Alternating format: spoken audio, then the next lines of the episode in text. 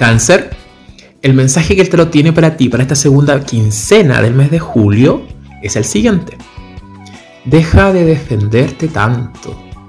Priorízate y toma esa decisión que hace tanto tiempo te tiene tan enclaustrado o entrampado. No te bloquees. Lo importante es que seas protagonista de tu presente y de tu historia. Por lo mismo, decide salir de aquellas situaciones que te tienen tan arraigado, que te bloquean, que te cansan y que muchas veces te angustian.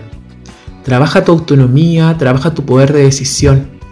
Tú ya sabes que, de qué te tienes que liberar. Por lo mismo, es tremendamente importante no seguir defendiéndote, trabajar en ti la autonomía, poder cortar de forma racional con aquello que te tiene tan enclaustrado o tan bloqueado. Decide por ti, decide por tu propio viaje, decide por tu propia autonomía, porque desde ahí tendrás mucho éxito, mucha acción y por sobre todo mucho protagonismo.